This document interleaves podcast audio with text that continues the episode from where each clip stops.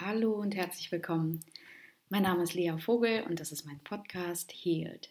Ich freue mich auf eine neue Folge und der Mai ist der Monat der ja, Mental Health Awareness. Das heißt, im Mai sprechen wir vermehrt über das Thema mentale Gesundheit oder mentale Krankheit. Ne? Ähm, das gehört genauso dazu. Und wir versuchen eine möglichst große Aufmerksamkeit auf dieses Thema zu lenken. Mit wir meine ich ähm, wahrscheinlich alle Menschen, die in irgendeiner Form mit dem Thema Arbeiten zu tun haben, vielleicht auch schon mal ähm, an dem Ort waren.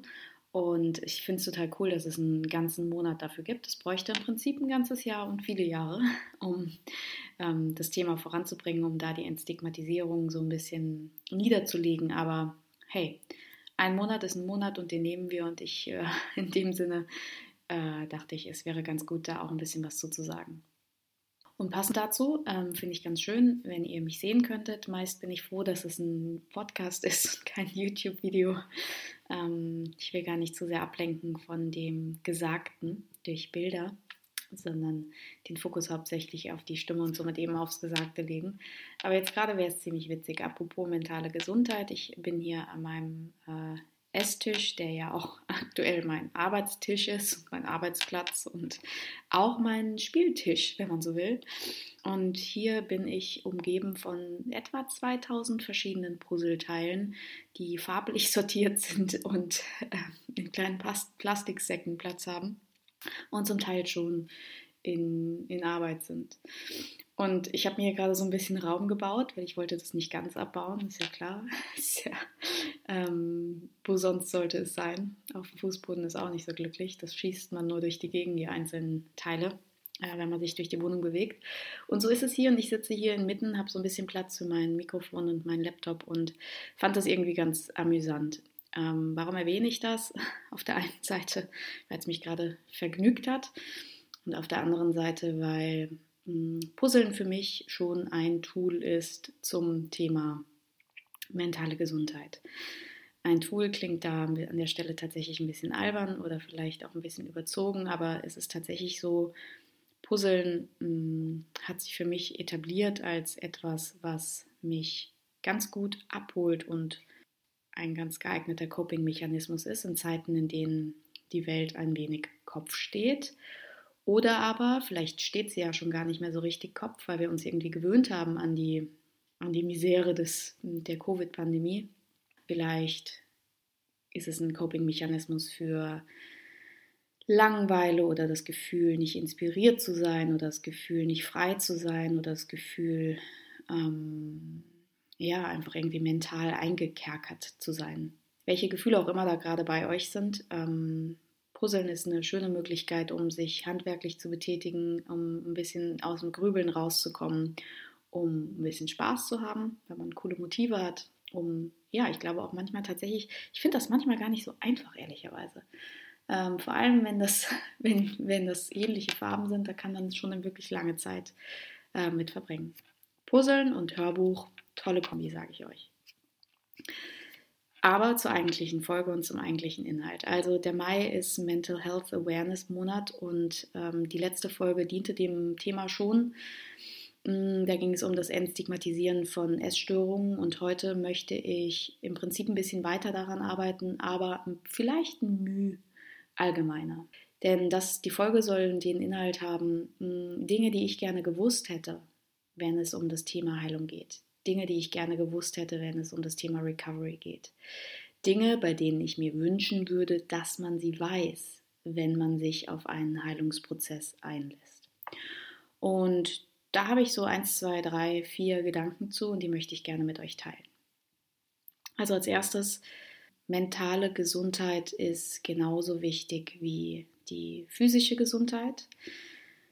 Je mehr man darüber nachdenkt, je mehr man sich damit befasst, umso absurder ist die Vorstellung, dass wir hm, ganz offen über unsere körperlichen Erkrankungen sprechen und zumindest über die meisten. Einige sind da auch noch stigmatisiert, aber über die meisten sprechen wir offen, einfach mit dem wirklichen Bewusstsein, dass wir nichts dafür können. Wir können nichts dafür, dementsprechend gibt es keinen Grund, uns dafür zu schämen. Ganz anders sieht es aus bei mentalen ähm, Krankheiten und Erkrankungen. Und auch da gibt es inzwischen welche, die sind äh, gesellschaftlich anerkannter und welche, die liegen noch mehr in der Heimlichkeit. Viele Süchte werden stark stigmatisiert, ähm, viele ähm, Zwangserkrankungen werden stark stigmatisiert, man, man spricht nicht gerne darüber und vielleicht weiß man auch gar nicht so richtig, dass man schon an einem Punkt ist, an dem man wirklich Behandlung haben sollte. Und jetzt Achtung, wenn ich sage Behandlung haben sollte, dann klingt das, das, das klingt ziemlich hart. Und was ich damit definitiv nicht sagen möchte, ist, du bist so dermaßen krank und crazy, dass du definitiv Behandlung haben solltest, sondern was ich sagen möchte ist, dass viele Menschen glauben, bei ihnen sei es gar nicht so schlimm. Vielleicht haben sie die, diese Herausforderungen schon so lange, dass sie einfach sehr daran gewöhnt sind, beispielsweise bei Angststörungen. Ähm, man denkt bei Angststörungen vielleicht schnell an Panikattacken und dann prüft man sich und merkt, nee, das habe ich nicht. Ich habe halt einfach nur generell viel Angst oder ich sorge mich viel oder ich denke halt viel mh, hm, negative Dinge über die Zukunft, aber so bin ich halt. Das ist nichts, das ist nichts Schlimmes. Anderen geht es schlechter. Und die Idee von, ich bin nicht krank genug oder bei mir ist es gar nicht so schlimm oder eigentlich habe ich ja gar nichts, nur so ein bisschen was, was alle haben. Hm, da will ich einladen, und zwar nicht, ich will gar nicht ermuntern, dass jeder sich wegen allem sofort Unterstützung holt, sondern ich will einladen, sich einzugestehen, dass kein Leid akzeptabel sein muss. Ähm, Schmerz, Schmerz im Leben ist unvermeidbar. Leiden, langes Leiden, das ist durchaus vermeidbar. Also Schmerz passiert durch Dinge im Leben, die passieren, die wir schmerzlich finden, die wir nicht mögen, die uns traurig machen, Verluste, Krankheiten, Veränderungen, Krisen, das ganze Programm. Ein langer Leidensweg, da können wir was gegen tun, können wir daran arbeiten. Und da gibt es kein, ich bin nicht krank genug oder mir geht es nicht schlecht genug oder, oder, oder. Dementsprechend mein Appell an, sucht euch Unterstützung. Lasst es nicht in der Heimlichkeit leben. Äh, jede mentale Krankheit verliert an Gewicht, sobald sie, sobald da Raum und Licht und Luft drankommt. Anders formuliert, sobald das Thema angegangen wird und man darüber sprechen darf und kann. Und vielleicht spürt, man wird nicht verurteilt. Ähm, man kann lernen, auch mit diesem Thema, mit dieser Offenheit in Verbindung zu bleiben. Denn keine mentale Krankheit, keine ähm, mentale Erkrankung kommt einfach nur so. Die haben immer einen Ursprung, in der Regel einen psychologischen Ursprung, manchmal eine Kombination, wir haben da schon drüber gesprochen, Genetik, ähm, vielleicht auch tatsächlich einfach, einfach nur in Anführungszeichen eine ähm, sehr starke hormonelle Veränderung, Neurotransmitter, die nicht so senden, wie sie sollten. Das kann schon sein und dann ist Medikation wahrscheinlich auch sehr wichtig, aber in vielen Fällen liegt dem Ganzen äh, ähm, ja, eine Vorerfahrung, eine Früherfahrung ähm, zugrunde. Und so ist es zum Beispiel bei Angst sehr wahrscheinlich, dass ein mindestens ein Elternteil in irgendeiner Form ähm, auch sehr zu tun hatte mit Ängstlichkeit, mit Sorgen, mit Grübeln.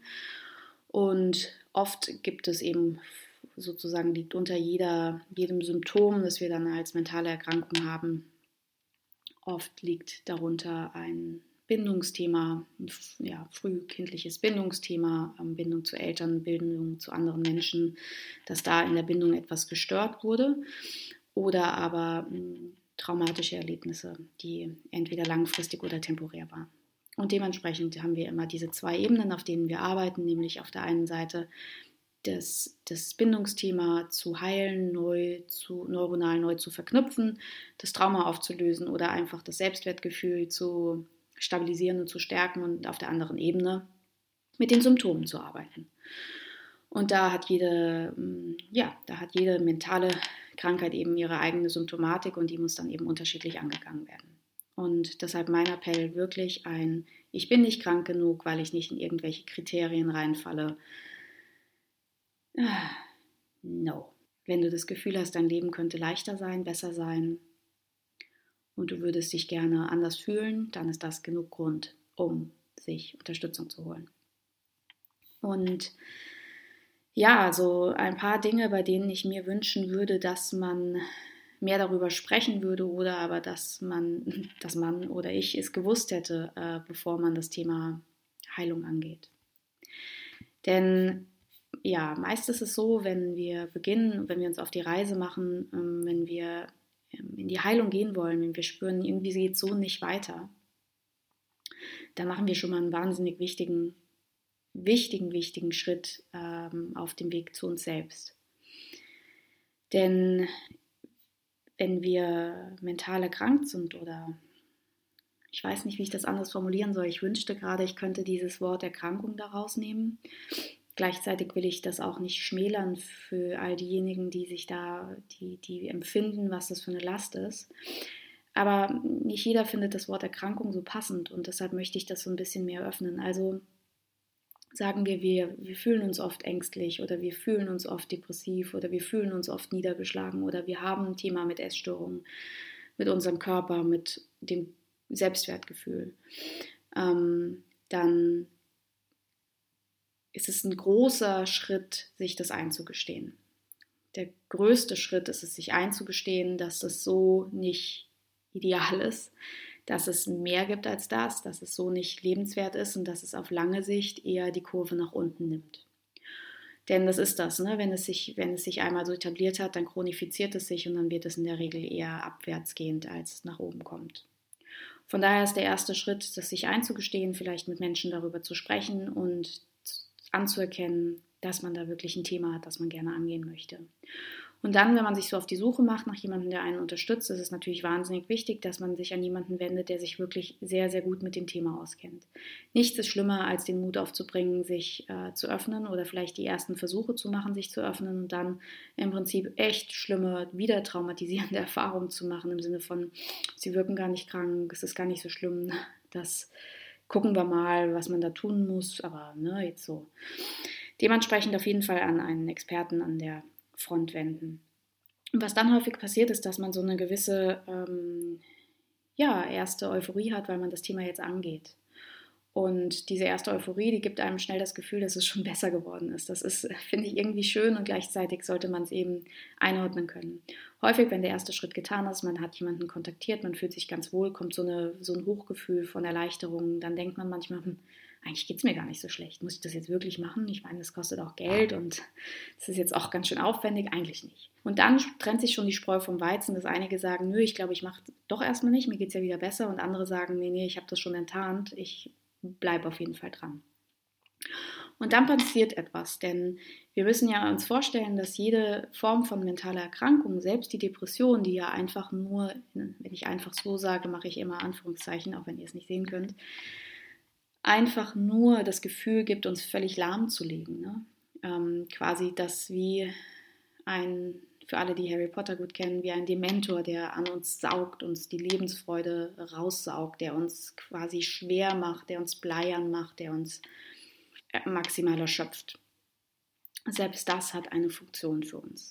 Ähm, die ist nicht funktional, nicht langfristig, aber die Psyche hat sich auch da irgendwas gedacht. Und die Funktion müssen wir erstmal begreifen. Warum ist das gekommen? Wann ist das gekommen? Als Antwort auf was ist das gekommen? Ja, wir haben wahrscheinlich eine genetische Voranlagung, aber auch nicht immer. Ähm, Depressionen kann jeden treffen. Wir brauchen da keine genetische Voranlagung. Dementsprechend müssen wir mal prüfen, welche Funktion hat das. Und Funktion hat wie jede andere mentale Erkrankung häufig die Funktion, uns vor starken Gefühlen zu warnen. Die wollen uns ablenken, die wollen uns quasi vor Emotionen, bei denen sie glauben, wir könnten es nicht mehr aushalten, wollen sie uns ablenken. Das heißt, wenn wir uns auf den Heilungsweg kommen, passiert eine Sache, bei der wir ehrlich sein müssen. Und die ist, es wird häufig schlimmer, bevor es besser wird. Und das ist wichtig, das auf dem Schirm zu haben. Es ist wichtig, das zu hören, denn wie oft wie oft knicken wir genau an der Stelle wieder ein? Es fühlt sich schlimmer an, durch den Heilungsweg zu gehen, als in der alten Symptomatik zu sein. Zumindest ist das für eine kurze Zeit wahr. Es kann sein, dass das Auseinandersetzen mit den darunterliegenden Themen sich auffühlender anfühlt, schmerzlicher anfühlt, uns das Gefühl gibt, dass wir roher sind als vorher, weil wir uns ja mit Themen auseinandersetzen, die wir lange weggeschoben haben.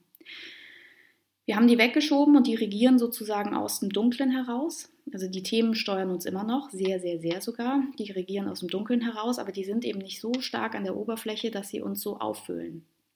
Und weil wir ja dieses aus dem Keller regieren gespürt haben, haben wir ja angefangen, durch die Symptome, die wir sozusagen entwickelt haben, ähm, haben wir angefangen, das wegzudrücken. Das heißt, wenn wir uns, wenn wir uns auf, die Heilungs, auf den Heilungsweg machen und wenn wir unseren ja, unseren Symptomen nicht nachgehen können, wenn wir also unseren überexzessiven Sport nicht machen können, wenn wir unser Hungern nicht machen können, wenn wir unser Kalorienzählen nicht machen können, wenn wir unser Überessen nicht machen können, wenn wir über unser Überessen und Brechen nicht machen können, wenn wir unser ähm, Shutdown und im Bett liegen nicht machen können, wenn wir unseren ja, Zwangsgedanken nicht nachgehen können, wenn wir nicht trinken können, wenn wir nicht uns übershoppen können, uns überarbeiten können. Also wenn diese Symptome, wenn wir die wenn wir denen nicht nachgehen, dann sind wir erstmal konfrontiert mit einer starken Dosis an Emotionen und diese Emotionen wollen gesehen werden, damit sie letztlich geheilt werden können. Und das ist das, wann es sich schlimmer anfühlt. Das ist das, wenn man das Gefühl hat, für was das alles. Dann, dann doch lieber das alte Verhalten, das mir schon so vertraut ist. Mein, mein bester Freund die Essstörung, mein bester Freund das äh, alte Verhalten da, da kenne ich mich aus, da fühle ich mich wohl, es gibt mir Kontrolle, es gibt mir Sicherheit, da ist nichts unerwartet, das ist einfach mein sicherer Hafen sozusagen. Und an der Stelle nicht die Vision zu verlieren, die Motivation zu verlieren, das ist das, wo es andere Menschen für braucht. Andere Menschen, die den sicheren Raum halten, die in Verbindung bleiben, die vielleicht die Möglichkeit geben, das überhaupt mal nachzuerleben oder fürs erste Mal zu erfahren, dass man da nicht allein mit ist. Ne? dass man wirklich in diesen schlechten Gefühlen sitzen kann mit jemandem, dass man das aushält, dass man diesen Drang aushält, dem nicht nachgehen muss und dass man sicher dabei ist. Und erst dann, wenn man das ein paar Mal ausgehalten hat, wenn man also quasi Opposite Action getan hat, wenn man nicht dem üblichen Verhalten nachgegangen ist, dann erst legen sich äh, verändert sich unser vegetatives Nervensystem. Wir, das Bedürfnis, dem nachzugehen, wird weniger, wird geringer. Und dann erst wird es leichter. Und an der Stelle ist mir ganz, ganz wichtig, dass dieses, es wird schlechter, bevor es besser wird. Es wird eventuell schlechter, bevor es besser wird. Das muss ja nicht immer so sein. Es gibt Menschen, die sich in den Heilungsweg begeben und sofort Verbesserungen spüren. Das gibt es genauso. Aber es kann sein, je nachdem, wie tief da was vergraben ist, dass es erstmal schlechter wird. Und das ist, und das ist mir so wichtig, nur temporär. Heilung ist immer besser als der Zustand davor. Es ist immer besser als der Zustand davor. Denn wenn wir uns mit den Emotionen auseinandersetzen, können wir sie heilen und danach frei leben. Und das Leben ist richtig, richtig lebenswert. Und dieser, dieser Schmerz wenn es schlechter wird, der ist temporär, der geht vorbei. Es ist absehbar. Und wir brauchen einfach Menschen, die uns sozusagen die Vision hochhalten, die uns ans Ziel erinnern, die uns unterstützen, wenn wir strugglen. Aber das ist äh, temporär und diese in der alten in der alten Symptomatik zu bleiben, das einfach nicht anzugehen, es zu akzeptieren, das bleibt für immer. Und das ist schon mal sehr, sehr wichtig. Der zweite Punkt, bei dem ich mir gewünscht hätte, dass, es, dass ich es gewusst hätte oder dass ich, hm, dass ja Menschen das mehr wüssten. Ähm, beziehungsweise da frage ich mich manchmal, wie kann man es eigentlich den, den Leuten richtig und ordentlich vermitteln? Ähm, denn das ist, das ist eigentlich was, was kein Geheimnis ist. Wenn ich so sage, ich hätte mir das gewünscht, dann will ich sagen, als ich mich zum ersten Mal im, in äh, therapeutische Unterstützung gegeben habe, da war ich 17. Da gab es so viel nicht von dem, was es jetzt gibt. Ähm, so viel nicht. Es war absolut noch nicht so in aller Munde das Thema. Ich habe mich unendlich geschämt dafür. Ich habe das kaum jemandem erzählt. Ähm, ich war damit ganz allein.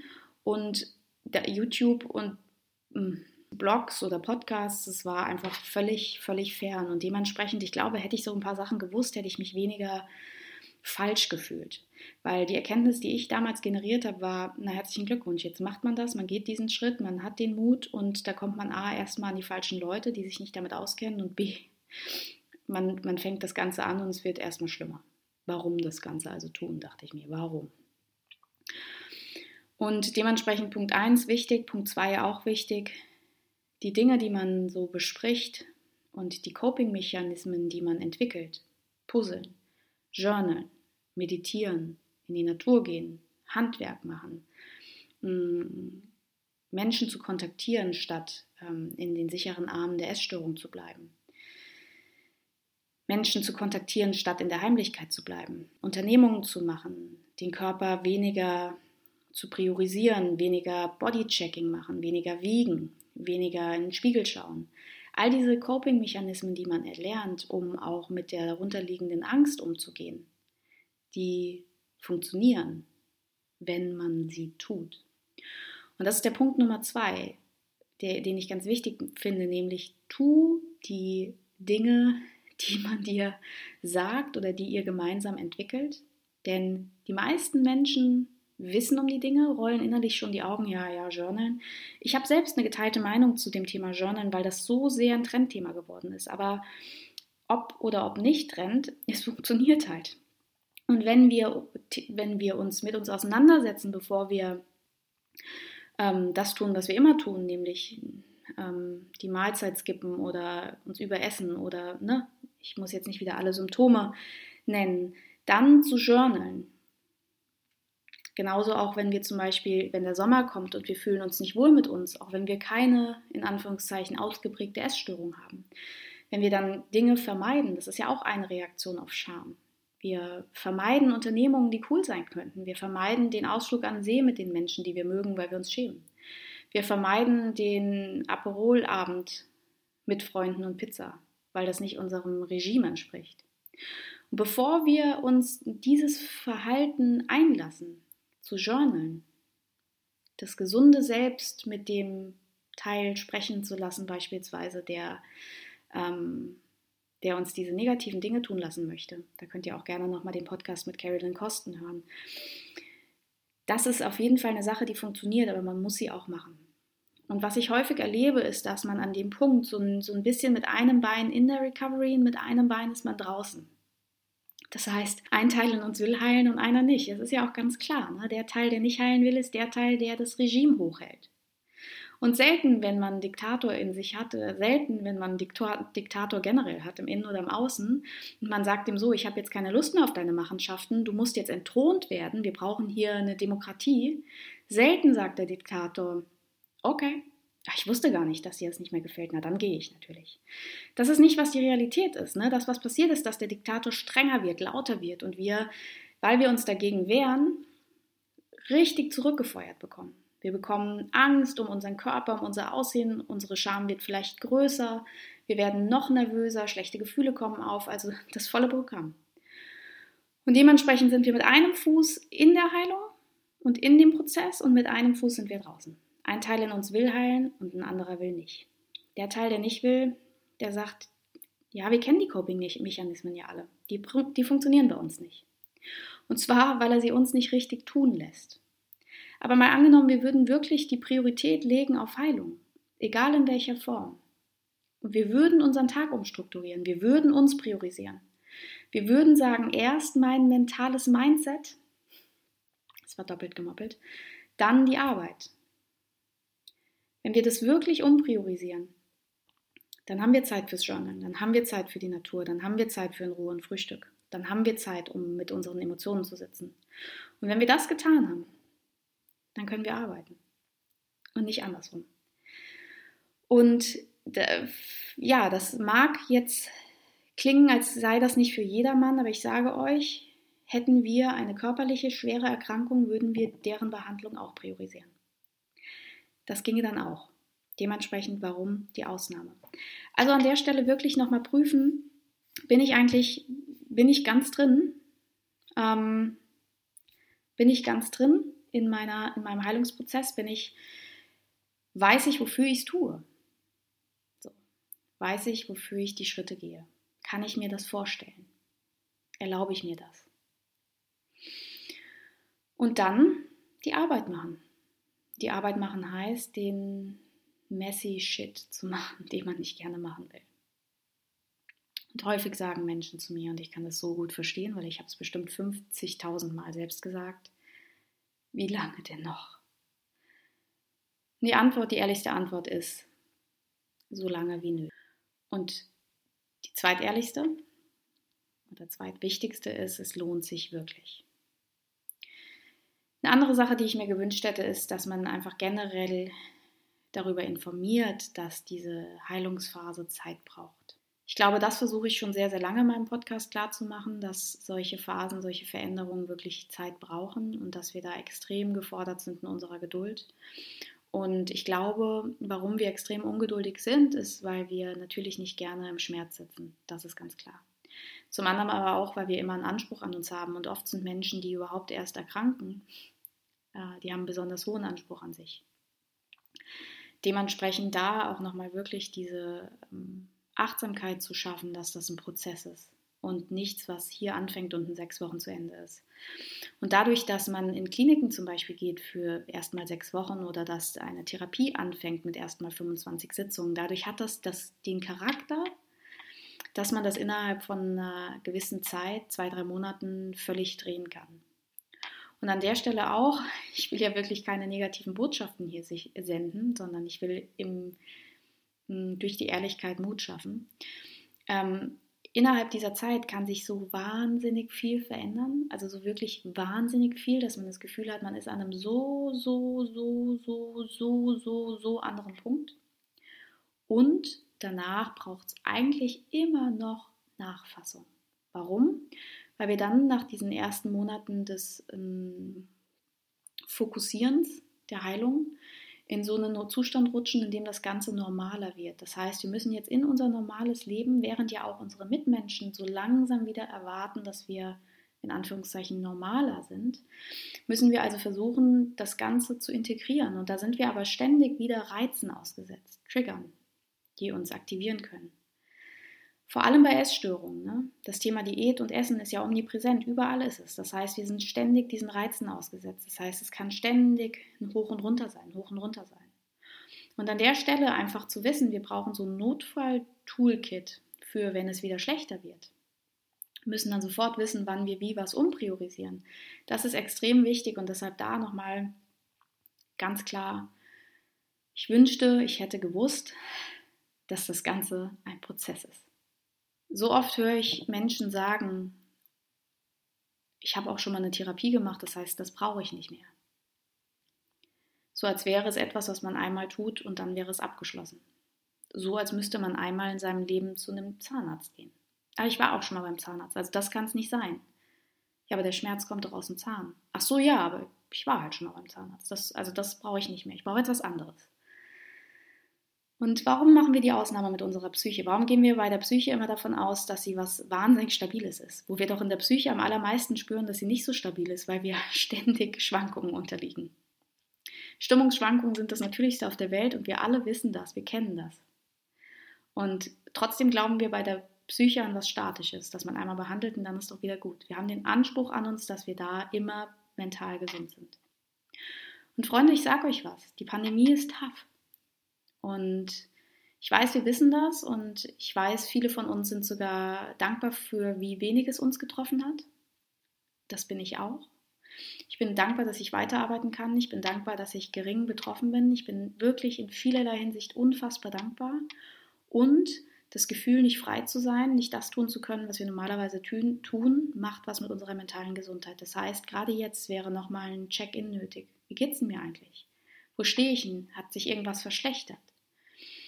Hat sich irgendwas erstmal offenkundig nicht verschlechtert, aber ich verhalte mich anders. Kann ja sein, dass wir angefangen haben, extrem, extrem viel Sport zu machen beispielsweise oder extrem viel zu arbeiten. Und wir fühlen uns gar nicht schlecht, sondern wir finden es sogar ganz gut. Aber auch nur, weil es uns eine wahnsinnige Struktur und Kontrolle gibt. Und wenn wir es nicht mehr hätten, ging uns nicht mehr gut. Oder aber auch das Essen.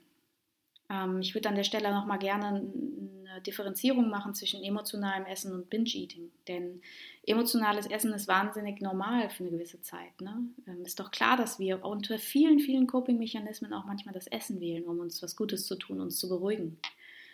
Das zu verteufeln per se ist nicht richtig aus meiner Sicht.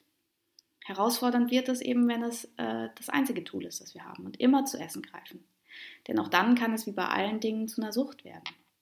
Und wenn wir das paaren mit, ähm, wir versuchen sonst wieder gut zu sein, wieder möglichst in, kontrolliert zu essen, dann entsteht daraus auch schnell mal das, das Binge-Eating. Schnell sage ich auch mit allem Respekt.